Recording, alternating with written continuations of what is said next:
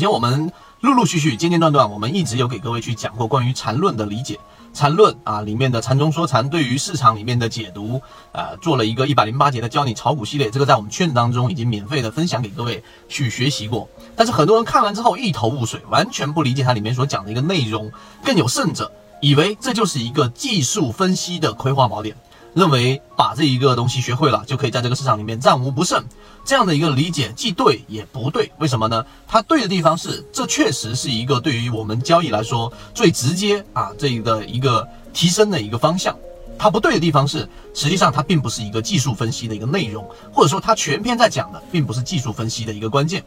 这是第一个观点。第二个，教你炒股一百零八节里面我们有讲过，它对于市场里面主要的核心是什么？核心就是我们所说的一个中枢的背离。对于级别的理解，对于中枢背离或者说某一个线段里面的力度的理解，那很多人听完之后就觉得对市场里面是有帮助的。为什么？就哪怕你只是用均线，只是用 MACD，只是用 KDJ，但凡你对于级别思维、对于中枢判断以及中枢当中的背离、级别当中线段的背离有一定的理解，其实它对你的操作也一定是有帮助的。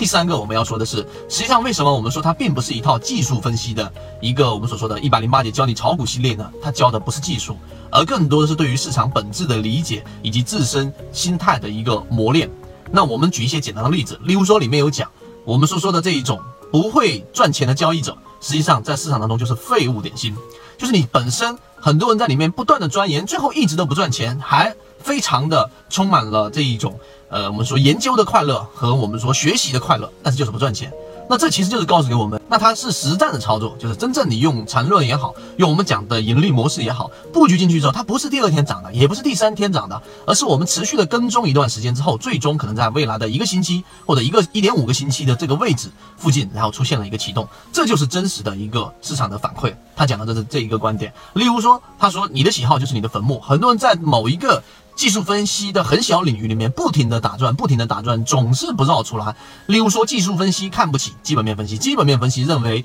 技术分析只是我们所说的这一种雕虫小技等等。那这句话其实怎么去理解呢？这句话就是你一定要去不断的进化你的交易模型和盈利模式，只有不断的进化，在这个市场当中才能做到刚才我们说的稳定的、持续的盈利。因为市场的规则在变，市场的容量在变，以及市场里面的参与者对于市场的认知度也在变，所以你的喜好就是你的坟墓，是这样子去理解的。好，今天我们就讲这么多，各位再见。